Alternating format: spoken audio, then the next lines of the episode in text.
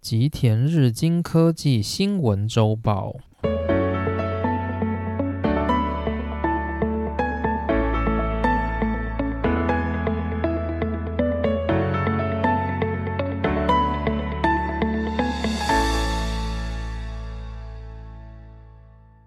大家好，欢迎来到今天的内容。那今天呢，还是想跟大家介绍一些关于新闻的部分。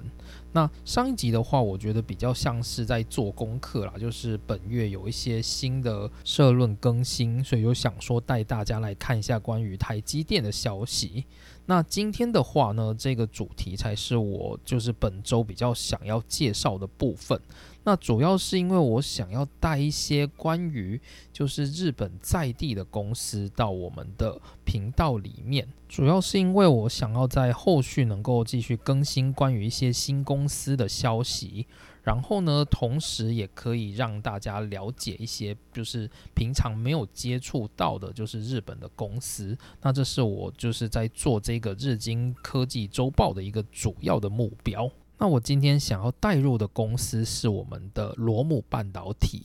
罗姆半导体是什么呢？罗姆半导体是一家京都的在地公司，那同时它也是一间非常国际化的公司。说到日本的京都，不知道大家会想到什么？就大家通常想到可能就是有很多的寺庙或者是老街，然后清水寺、什么金阁寺这类，就是非常有名的景点。那大家没有想到的是，其实京都有非常多很国际知名的公司，而这些公司呢，他们都目前还是继续活跃在这个世界上，而且就是占有非常重要的一席之地。所以我也想说，就是借罗姆半导体来做一个开场，然后带大家就是认识一下，就是京都几个我认为比较重要跟半导体或者是电子业相关的公司。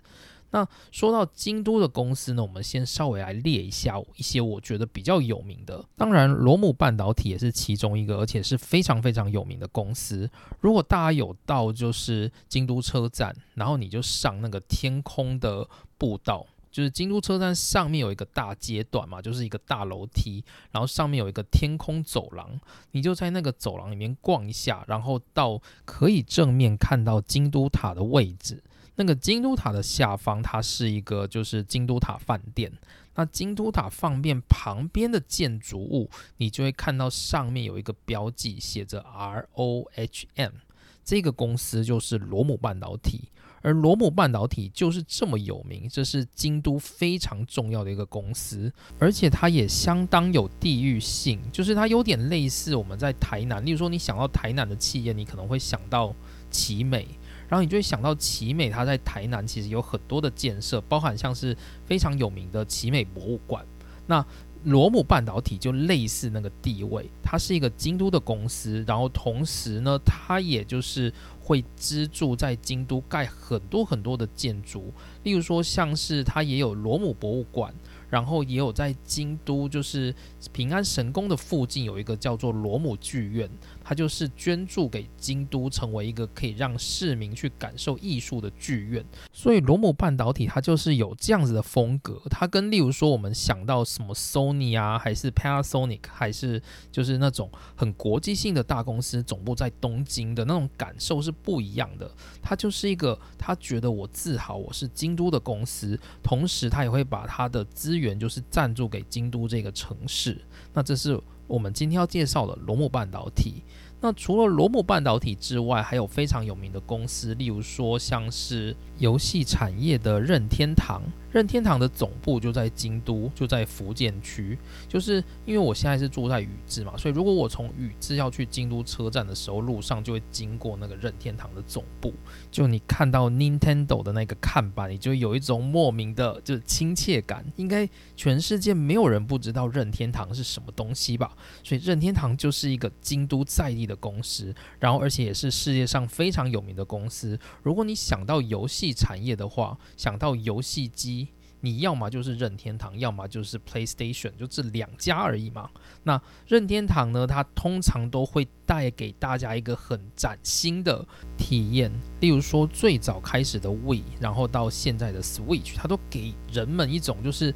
很新的、很特别的体验。这种跟就是 Sony 的 PlayStation 给大家那种重度游戏博大精深的那种感觉是不太一样的。那这是任天堂。除此之外呢，也包含像是就是精密仪器的导晶制作所。专门生产半导体或者是液晶的显示器的制造设备，或者是像是晶圆的洗净设备的 Screen 公司，以及就是电子零件里面重要的被动元件之中最大宗的电容器中的最高等级的 MLCC 电容器的制作公司春田制作所，它也是来自京都。除此之外呢，还包含像是。以陶瓷材料为出名的京瓷 Q C 拉，那例如说像我们以前在用的那个陶瓷菜刀，它就是 Q C 拉的那个品牌，它就是 Q C 拉的其中一个分支的产品。除此之外，像是被动元件的陶瓷电容，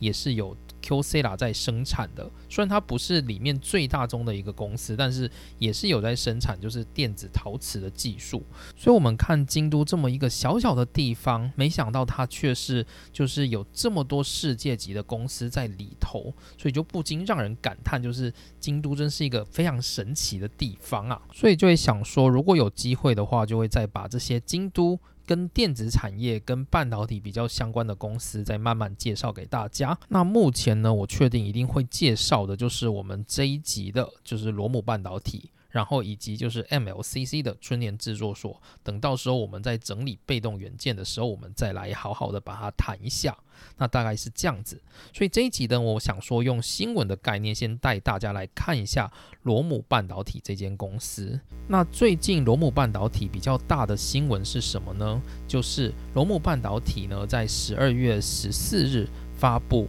即将扩大在马来西亚的半导体工厂的产能。扩大至现金的一点五倍，那投资的金额呢是八十二亿元，主要是为了去增强它生产的绝缘栅驱动器。新厂房将在马来西亚的吉兰丹的工厂内建设。新厂房为一个三层建筑，总面积为三万平方公尺，还将引进就是清洁车间以及增产汽车跟工业设备用的半导体。那这个产能会占罗姆半导体目前在生产晶片的总产量的一成左右。那这些目的呢，主要就是为了就是近期即将扩大的电动车的市场而在做准备。这个就是罗姆半导体最近的新闻。所以从这则新闻呢，我们知道一件事情，就是罗姆半导体它目前就是非常有意愿继续往外投资。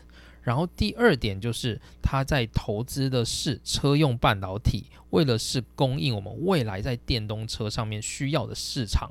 然后第三点，它所制造的是所谓的绝缘炸极驱动器。那所谓的绝缘炸极驱动器是什么意思呢？它叫做 isolation gate driver，就是它的意思是它是用来去驱动就是功率半导体，例如说像是 IGBT 一种主要是用锡来做的就是功率元件。那我们在就是第三类半导体那个篇章就讲到 IGBT 这一件事情，就是我们目前可以用的，如果是用锡去做的功率元件，大致上都是 IGBT。那因为它是细，所以它的耐压程度绝对不比第三类半导体，也就是宽能系半导体还要来得强。因此呢，目前就会有第三类半导体，也就是宽能系半导体的功率元件去取代 IGBT 的趋势。那罗姆半导体的这一款绝缘炸极驱动器，它主要就是用来驱动车用的 IGBT 跟就是电晶体所需要的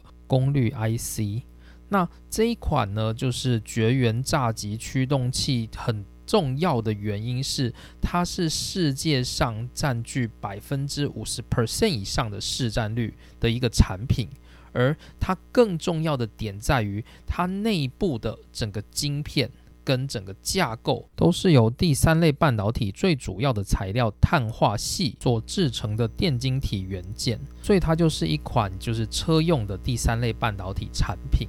那我们在第三类半导体的那个篇章里面有介绍过罗姆这一家公司。那它有一个很重要的地方，就是它是目前第三类半导体里面的碳化系材料生产的最重要的一个公司。那我们在第三类半导体的时候有讲过嘛，就是这种半导体目前最常见的有两种，一种是 gallium nitride，就是氮化镓，还有另外一个就是 silicon carbide，就是碳化系这两种材料。那氮化镓主要针对的是高速元件，而碳化系主要针对的是高功率元件，可以高耐压的功率元件都是使用碳化系来制造。所以呢，这一款产品呢就宣示罗姆半导体有业界非常精良的碳化系元件技术。同时呢，它也要继续扩厂，去维持它这个技术的市占率，以因应未来跟现在正在崛起的，就是油电混合车跟就是电动车的时代。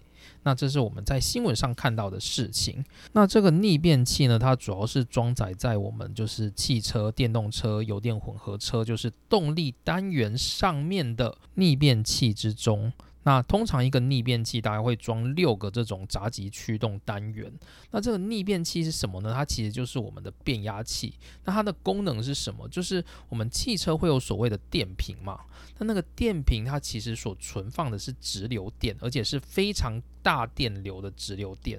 那今天，例如说我们要在车上使用，就是车上的车用电子产品，例如说汽车可能会有一些显示器啊，或者是什么导航啊这一类的那种元件。那那些元件它都是需要耗电的，但是它们都是属于消费性电子的产品，所以呢，它们所用到的就是交流电，或者是像是我们一般手机可能也会在车上充电嘛。那我们也是把手机就是插进车里面，我们吃的也是交流电。那些交流电从哪里来呢？就是从这个逆变器来，就是我们的汽车的电瓶里的直流电会被转换成就是。交流电来供给这些消费性电子所使用，但是呢，它在使用的过程中就需要一些保护措施，所以就需要这些叫做绝缘闸极驱动器的东西去保护它。什么意思呢？例如说，我们今天在车上很多的人在用电嘛，例如说你可能手机要充一台，后座的人也在充电，前座的人也在充电，或者是你可能会用一些比较耗电的产品来插在车上。那这些一大堆的电子产品在这个车上会不会有就是短路或者是用电过高的问题？所以这时候呢，你就要一些保护机制，例如说避免我们的人在用电的过程中触电。或者甚至是车子在运行的时候，它的使用电力不能够影响到车子的运行，这一类的保护措施就是用这个闸极驱动器去做主角的动作。那因为车上的这些运作动力这一类，因为我们车子需要性能嘛，所以我们的功率就要高。那当你有高功率的时候，你的这个电力转换你就需要一些比较。能够耐压的，就是电子元件。因此呢，这一款就是闸极驱动器，它就是一个用碳化系去做的耐压元件。那这一款就是车用的闸极驱动器，它的有一个很重要的特点，就是它面积很小。它大概是原本我们在一般的车子所用到的那种闸机驱动器的面积的一半。那主要的原因，第一个当然就是因为它使用了碳化系的这样的一个材料，所以它可以。很多不必要的细制成的结合，然后同时呢，就是它也有就是罗姆半导体自己所用的封装技术，所以它能够把整个产品包装成原本大小的一半。那感觉上应该它是受到业界的青睐，也因此就是罗姆半导体才会选择要去扩厂，继续生产它这种新的就是碳化系的技术。好，那就是关于罗姆半导体，它目前主要在做的东西，就是我们后面要来介绍。那我们之前有提到过嘛，就是罗姆半导体，它现在目前的主力是放在所谓的第三类半导体。所以，当你如果谈到第三类半导体的时候，然后你谈到碳化系的时候，你大概就会想到罗姆半导体。那关于碳化系的这个半导体元件呢，就是在世界的市占率，大概罗姆半导体占据了百分之二十 percent，那这个市占率呢？我认为应该是包含所谓的元件跟模组，就是在应用上面可以卖钱的部分，它大概占据就是碳化系这个市场的百分之二十 percent。然后呢，我们之前有提到，就是在第三类半导体的这一块，它除了有元件以外，还包含了晶圆。就是如果我们的晶圆是用细再去长。碳化系的话，这个效能其实是不好的，所以呢，很多厂商都在开发所谓的碳化系晶圆。那目前呢，全世界整个碳化系晶圆在生产的百分之三十 percent 都是由罗姆半导体旗下的一家在欧洲的 C Crystal 的这个公司所生产的。那所以呢，我们可以看到，就是在碳化系这一块，罗姆半导体的野心非常的庞大。然后啊，我们刚刚也有提到，就是扩厂的金额嘛，就是罗姆半导体预计在马来西亚的工厂，它要扩大为原本的一点五倍，投资的金额为八十二亿日元。诶，这个我没有听错啊，非常的少诶，就你看台积电盖一个就是工厂，光日本就要帮台积电出资四千亿日元，然后罗姆半导体盖一个工厂扩大为一点五倍，然后只花了八十二亿日元，所以你就会发现，就是第一个关于功率半导体的规模，它其实。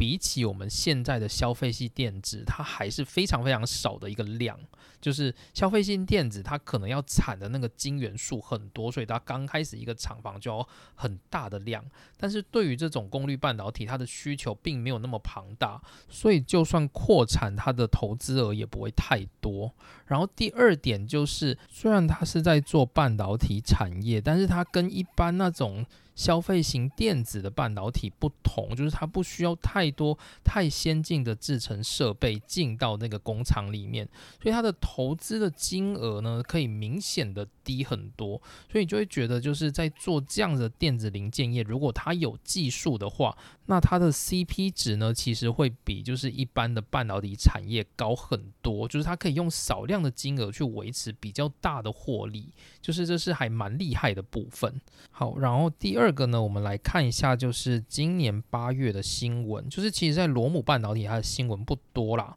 那八月的新闻呢，主要就是罗姆半导体它打进了就是吉利纯电动车的供应链里面去。就是在中国的吉利电动车要采用罗姆半导体的新一代半导体产品。那吉利汽车的话，它是中国一家民营汽车企业，是一家浙江的公司，同时有在香港上市。但是讲吉利集团，大家可能不一定知道，那就提一下，就是瑞典的车厂 Volvo，它也是被吉利给买下来，现在是吉利集团底下的一家公司。那关于就是罗姆半导体的策略，它其实从就是一年前开始，它就非常努力的往中国市场迈进，主要就是看上就是整个电动车市场的崛起。那当电动车崛起的时候，它就会需要大量的功率半导体。因此呢，就是罗姆半导体现在掌握了整个碳化系功率半导体的先机，它就有机会在中国扩大它的产能。因为从二零二零年的图表，我们就会发现到就是。罗姆半导体，它其实从二零零零年开始，它的整个营收就应该说它的营收都没有变。它从两千年开始到现在是二零二零年，它二十年来它的整个营收都维持在就是三千亿日元左右的规模。可是呢，就是你会发现它的利润啊，从两千年的二十五 percent 到现在只剩下十 percent，其实它少的很多。所以你会发现，其实罗姆半导体它虽然是一家非常知名的国际企业，但是它也正在经历危机。所以呢，罗姆半导体它从去年开始，它就已经把整个战略往中国移动。然后你会发现它的就是争才也目前是疯狂的在争，就是会讲华语的人，就是能够扩大它在中国的市场。好，那介绍了就是关于罗姆半导体最近的新闻。那接着我们就来帮大家科普一下罗姆这家公司。就是罗姆半导体这家公司，它到底在做什么？就如果你问我说罗姆半导体在做什么，其实我一时半刻也没有办法回答你。所以我可能会回答你说，罗姆半导体是在做功率半导体、功率 IC、功率元件的公司。可是呢，其实我这样说也不完全对，因为罗姆半导导体它其实并不是大部分的营收都是在做功率元件，它其实有非常非常多的产品线。就是如果你打开罗姆半导体去看它的制品，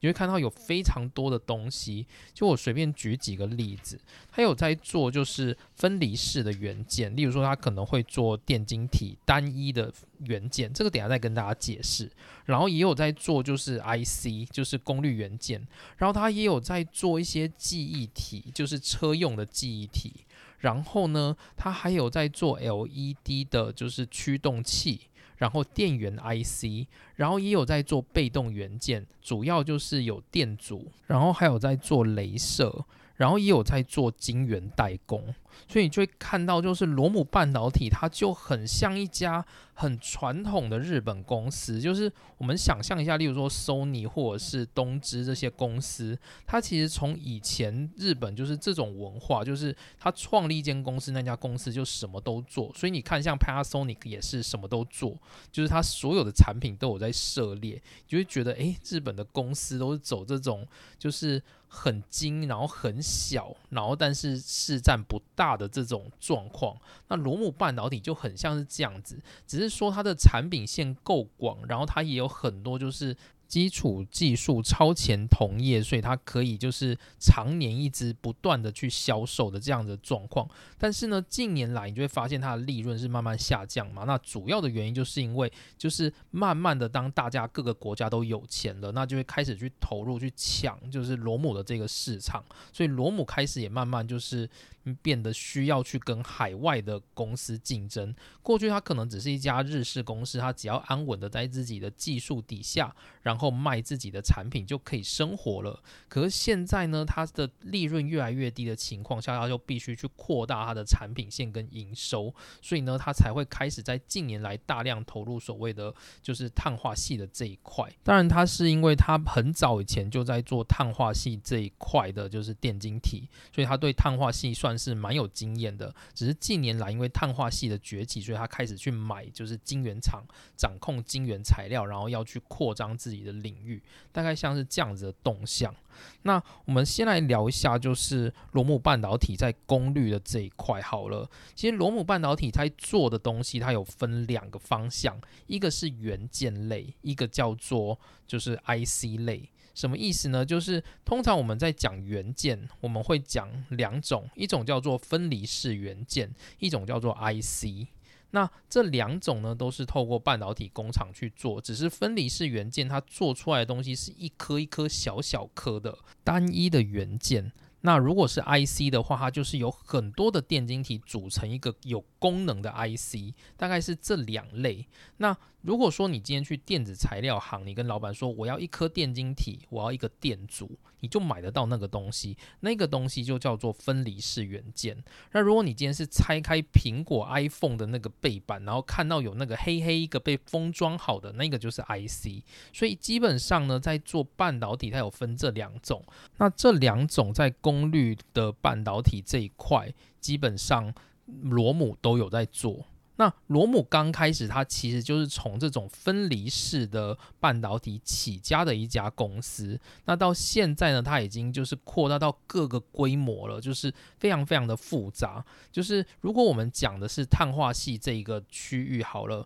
罗姆半导体它拥有晶圆厂，所以它可以自己做自己的晶圆，就是那种还没被制造的晶圆，就是它可以自己长晶啊、切晶，然后变成一个一个碳化系晶圆。除此之外呢，它还有自己的晶圆厂，虽然它的技术不是很高明，大概是六十五纳米到一百三十纳米左右的制程都有在做，就算是业界比较 low 的制程。不过这种用在功率半导体算是绰绰有余啊。然后，所以他们有自己的晶圆厂，有自己的半导体制造，然后也是会开发就是半导体技术，也是有就是像台积电在做那种制程整合都有。然后呢，除此之外，他们还有自己的模组厂。就是他们可以自己把电路板，然后把自己生产的元件跟 IC 组装到那个电路板，所以他们也有在提供一些就是模组的解决方案。所以你就发现整个罗姆半导体它大概就是一条龙的，在整个功率半导体的上面都有在做。那除此之外呢，就是他们每一个单元都还是有细项可以分开，例如说它的晶圆厂可以单独拿去卖别人晶圆嘛。那例如说它的半导体厂，它除了做自己的 IC，然后也做自己的就是单一元件。那除此之外呢，它还能够就是帮人家代工，就是一些比较基本的制程，就是不能像台积电那种太高级的制程，但是简单的制程，罗姆半导体也有在接。那罗姆半导体很主打的另外一块，就是在整个模组的部分，例如说它可以。替大家去做，就是能够省能源或者是能够高效能的，就是功率配置的这个模组，它都能够帮大家做。所以说，罗姆半导体它的整个产业真的是非常非常的多元，然后每个都很小，但是每个的市占率都不够高，大概就有点像是一个研究所，每个地方都想做一点的那种感觉。只是它最近呢，刚好在碳化系这一块，就是功率半导体这一块，因为它深耕了很。久，所以它其实掌握到就是世界上比较高一点的名额，但是呢，实际上它大部分的产品都是一颗一颗小小的，然后没有太多就是让你觉得很亮眼的部分。那当然还有做镭射，然后又有做 LED，就你不觉得还蛮神奇的一家公司吗？那接着来带一下就是罗姆半导体的历史好了。那主要会讲历史的原因，是因为我们要知道，就是罗姆半导体它是一个由就是分离式元件制造起家的公司。那它最早一开始在卖的东西就是被动元件的电阻。那罗姆半导体，它是一九五四年所创立的。它那时候呢，就名字刚开始的名字叫做东洋电锯制作所，然后之后才改名叫做罗姆半导体。那就是它刚开始从草创的时候在卖的东西，就叫做薄膜电阻，是碳薄膜电阻，大概是他们自己有一个就是碳薄膜电阻的技术，所以他就用那个开始来卖钱。那因为在那个时候也刚好是日本自己首做电子制品的时代，就是那时候，例如说像是 Sony 就有自己的随身听嘛，或者是电视，然后这时候就是会需要一些机体电路，但那种电路它不是像现在那种那么精细、那么科技的电路，它就是用很多很多小零件去组装出来的电路。这里再帮大家科普一下，就是我们所谓的电路有分，就是印刷电路跟机体电路。机体电路就是一般现在我们台积电在做那一种，就是很多晶片已经挤在一个小小的空间里面的那种东西，叫做机体电路，就是 integrated circuit，我们叫做 IC。然后另外一个就是印刷电路，印刷电路就是它会有一个绿色的那种印刷板，然后接着它有很多很多洞，然后你就把那个元件插进去，然后把它焊起来，大概像是这样的概念。然后像是我们以前在学校用的那种面包板，它其实就是很类似。就是印刷电路的概念，就是我们有个面包板，上面有一堆洞嘛，然后就把你的元件插进去，然后兜成那个电路，那个就跟我们现在的就是印刷电路，它其实是很类似的功能，只是印刷电路会把它焊死，但是面包板就是我们可以把它拔掉，然后再重装这样子，大概是类似这样子的概念。好，那所以呢，就是罗姆半导体刚开始就是以电阻起家，所以罗姆半导体它的名字叫做 ROM，就是 R O H M，它其实是 R 点 O H M，这是它一开始的 logo，什么意思呢？R 嘛，大家都知道欧姆定律就是 R 等于 V 除以 I，所以那个 R 代表的意思就是电阻，那后面那个 O H M 呢，就是 Ohm 的意思，就是电阻的单位是欧姆，所以刚开始罗姆半导体这个名字，它的目的就是我要卖电阻器。所以它就是 R 点 O H M，就是 ROM 的意思。那最后呢，就是它把它的整个 logo 就改成了现在看到，就是只有写 R O H M，所以你就会觉得它叫做罗姆，其实它叫做 R 欧姆的意思。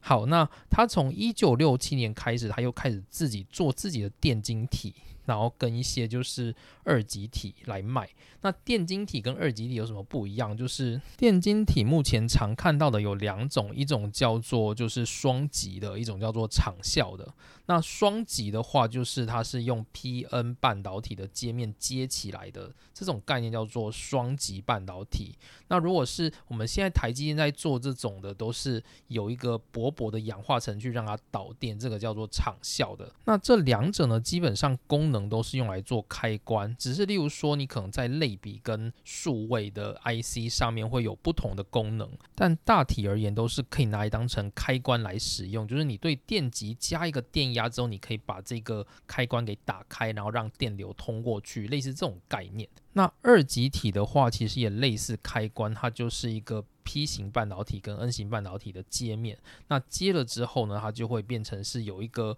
你必须要加某一个特定的电压，它才会产生电流的这样的一个机制。所以你就可以。利用这个机制来控制要不要让电路导通，大概是这样的概念。那所以罗姆半导体呢，它其实有大概刚开始制造的前几十年，它都是在卖这种单一的零件，就是二极体或者是。电阻器，然后电晶体，然后之后呢，他开始慢慢就是有在做一些新的研发，例如说，他开始把他的技术走向去做 IC 的部分，所以接着呢，罗姆半导体就开始准备出自己的晶圆厂，然后同时呢，他开始去开发自己在功率上面的这一块。就是他跟别人不一样的地方，就是他卖电晶体之后，他就开始觉得，哎，就是一般的电晶体还不够，我应该要去试试看走功率路线。然后，所以他就押宝在碳化系上面。他大概从十几年前，他就一直在做碳化性电晶体，然后开发成功之后，就一直在卖这种就是单一的碳化性电晶体的元件。然后，直到近年来，因为碳化系的晶片也开始受到欢迎，所以他才开始就是夹着自己过去的经验，然后加入就是碳化系的 IC 领域这样子。那我为什么会知道罗姆很早就？开始做碳化系电晶体，主要的原因是因为我记得我在研究所的时候，其实我就想要到京都来念博士班，然后我那时候就开始在研究，就是京都大学的教授里面有哪些老师在做什么，然后我那时候就有查到，就是京都大学的电子系，然后它里面就有老师是专门在做碳化系的研究，然后就有跟罗姆在做产学合作的概念，所以那时候就觉得哎，好酷哦！我那时候就认识了罗姆这一家公司，就。是从我要找留学这一块，然后开始认识的，所以我那时候就知道罗姆是一个就是在功率的电晶体上面很红的公司，但是我还是不知道它大概在做什么啦。那如果大家有兴趣的话，大家可以去看罗姆半导体的那个 YouTube，你会看到就是这个公司的介绍，各个产品，然后跟各个提案都是五花八门。那我觉得这也是一个很有趣的地方，这就很像是他把这个公司当成是一个就是类似贝尔研究所那种感觉，就是有点 IBM 那种感觉，就是大家都在一个实验室里面开发新东西。那如果觉得诶这个东西不错，就卖卖看，诶发现可以赚钱，就再投入再去做另外一个产业，大概像是这样子。所以他这个公司大概就是数十年来一直用这种实验室风格的。方式再去进行它的商业，那这还蛮明显的，就是二零二零年，就是罗姆的创社社长佐藤研一郎他过世了。那文献上就有提到说，就是佐藤研一郎，就是他是一个个性很内向的人。那当初呢，他就是带着技术，然后创立了这家公司嘛。那他曾经告诉他身边的人说：“哦，我做不了营业，所以他通常都会把他的营业这一块交给其他人去做。不过因为他是社长嘛，所以社长如果是内向的，这整个公司大概就是一个很内向的公司。那现在新任的社长叫做藤原忠信，他就说呢，就是。罗姆半导体因为业务的就是这一块其实是很弱的，所以他从就是上任之后，他就开始疯狂的出差，就是像是他现在到中国去，就是即使是疫情期间，他还是到中国去不断的去销售罗姆半导体的产品，所以就知道就是罗姆半导体它过去的这个风格啊，其实就是他原本的那个社长所带出来那种类似实验室工程师、研究员，然后顺便卖钱的这种感。感觉。那现在呢，因为罗姆半导体它必须要在世界掌握先机，同时维持它的利润嘛，所以它就不得不开始走向营业这一块。那这个营业到底能不能够奏效呢？我们就继续看未来的趋势。但这包含就是电动车能不能够慢慢的崛起，这是一个很重要的趋势。那罗姆半导体呢，从今天就加入了我们的半导体宇宙，所以未来呢，如果有相关的新消息呢，我会在不定期的就是介绍给大家。好，那这就是今天的内容，谢谢大家收听，我们下次见，拜拜。